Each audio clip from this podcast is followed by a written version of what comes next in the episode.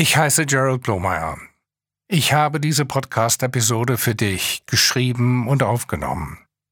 Sie ist kostenlos. Wenn du meine Arbeit unterstützen möchtest, lade ich dich ein, zu spenden.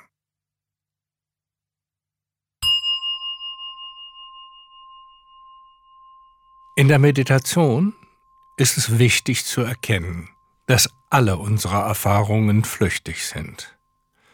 Ein Verlangen entsteht impulsiv und drängt uns gewohnheitsmäßig zu handeln. Es wird durch ein Ereignis, einen Gedanken, ein Gefühl, eine Erinnerung oder ein Bild ausgelöst. Ich spürte einen emotionalen Schmerz und glaubte, dass Schokolade ihn lindert und mich glücklich macht. Doch das Glück war nur vorübergehend.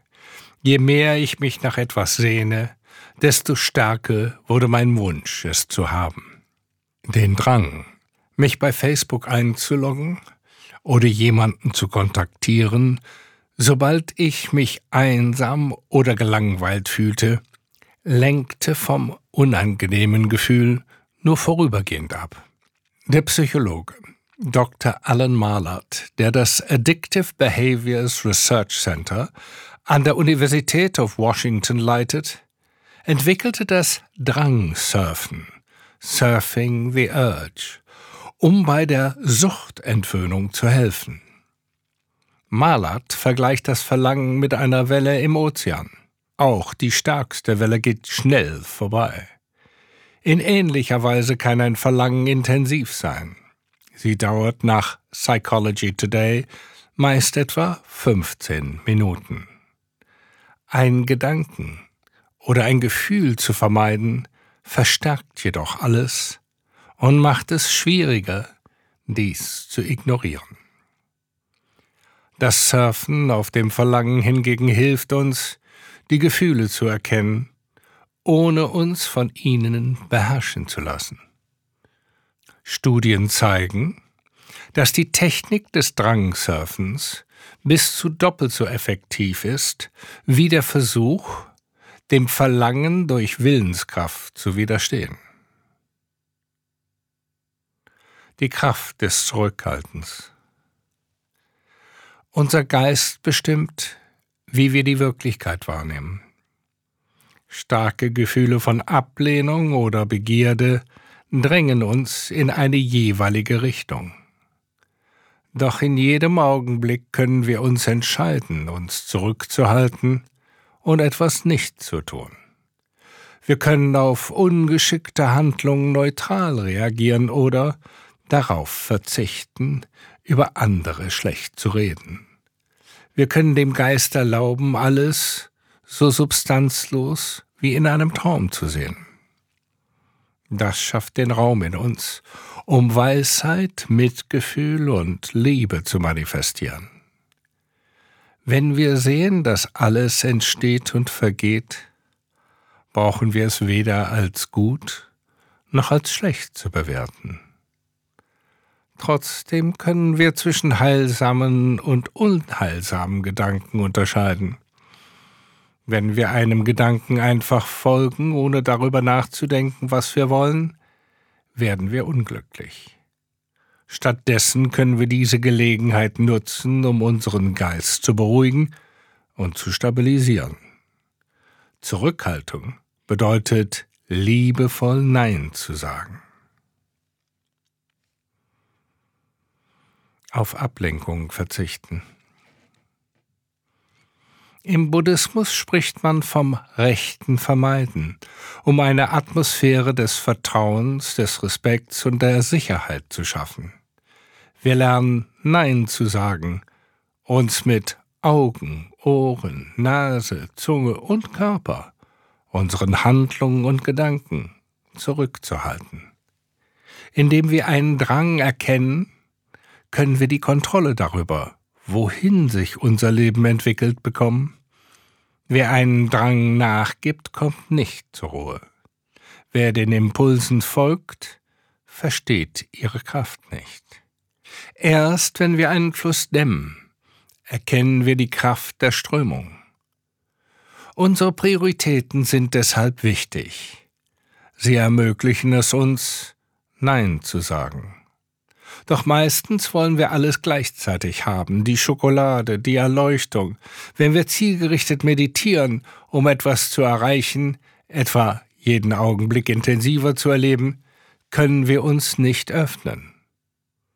Meditation bedeutet, dass wir etwas loslassen, beziehungsweise uns auf etwas einlassen müssen, um das, was da ist, mit Freude zu erleben. Willkommen zu heißen, hilft Leiden zu überwinden. Welche Anhaftungen im Geist sollten wir aufgeben? Kann unser Geist wirklich ohne Dinge, nach denen wir uns sehen, gut leben? Wollen wir Sklaven oder Meister unserer Begierde sein? Wenn wir großzügig sind, verzichten wir auf Dinge, die uns gefallen. Wir erkennen die Vorteile, Nein zu unserer Gier zu sagen und anderen zu erlauben, das zu genießen, was wir verschenken. Wer meditiert, lernt die vagabundierenden Ideen oder Sehnsüchte einfach anzunehmen. Dann kann sich der Geist konzentrieren und mit einem Gefühl der Befriedigung zur Ruhe kommen. Folgen wir hingegen den Ablenkungen, gleiten sie uns durch die Finger, als ob sie nie dagewesen wären. In einem Zustand der Stille wird unser Geist unabhängiger, wenn wir verstehen, woher diese Impulse kommen, die ihn aus seiner Stille reißen. Dann können wir unseren Geist in Richtung der Fülle oder des Mangels leiten. Uns zurückzuhalten hilft uns zu erleben, dass wir genug haben. Meditation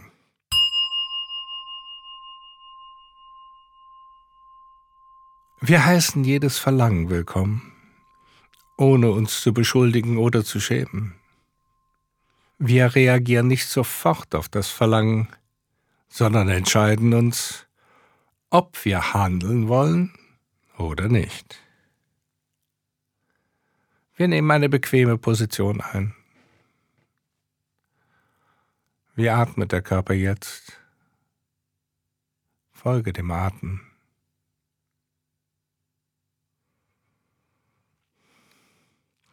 Wie fühlt sich die Luft in der Nase und der Lunge an?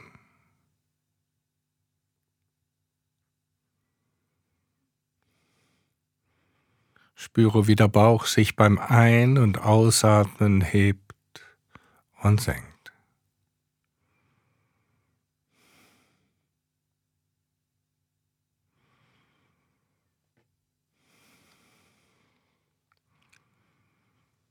Wie fühlt sich der Körper an? Wie fließt der Atem?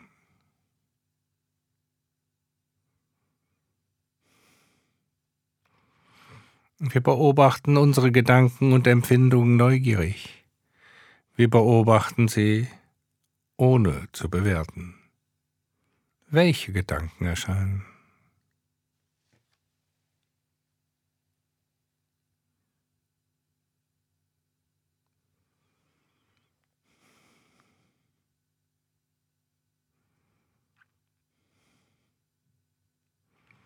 Richte die Aufmerksamkeit wieder auf den Atem.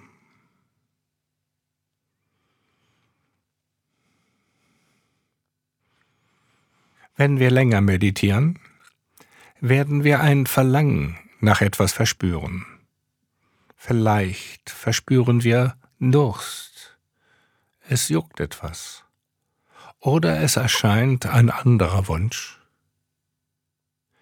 Beginnt ein Teil des Körpers zu jucken, vermeiden wir es sofort zu kratzen. Wir beobachten den Juckreiz.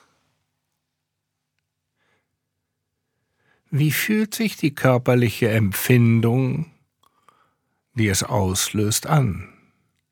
Heiß oder kalt? Kitzlig oder prickelnd? Hat die juckende Stelle eine Form oder eine Grenze? Der Juckreiz kann sich verstärken, wenn wir ihm Aufmerksamkeit schenken. Wir heißen das, was wir fühlen, willkommen und sind neugierig.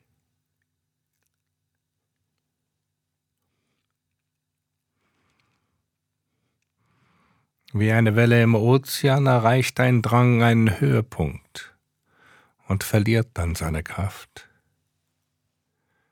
Die Stärke eines Drangs bleibt nicht lange gleich. Nach einiger Zeit wird er schwächer.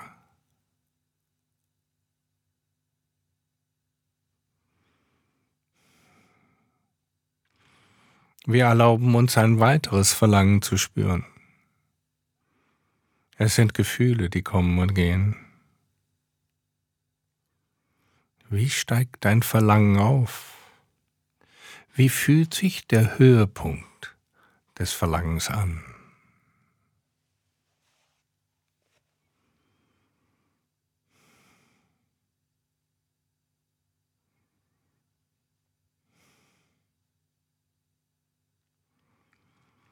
Nimmt der Drang zu handeln an Intensität zu, beobachten wir weiterhin den Atem. Wie fühlt sich das Verlangen im Körper an?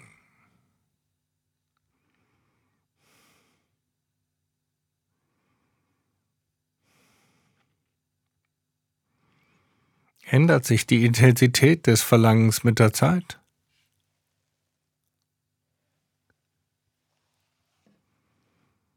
Haben die Empfindungen einen Namen? Ist das Verlangen in einem bestimmten Bereich des Körpers zu spüren? Wie fühlt es sich an? Wie stark ist die jeweilige Empfindung?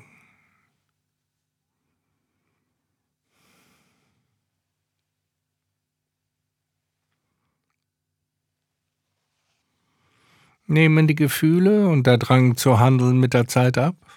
Sei neugierig. Gibt es ein Auf und Ab, wenn das Verlangen den Höhepunkt überschreitet? Wie fühlt sich der Körper dabei an? Erlaube dir ohne Vorwürfe Verlangen oder Heißhunger zu spüren. Welche Gewohnheiten und Süchte stehen dahinter? Akzeptiere dein Verlangen und beobachte, ohne es zu bewerten.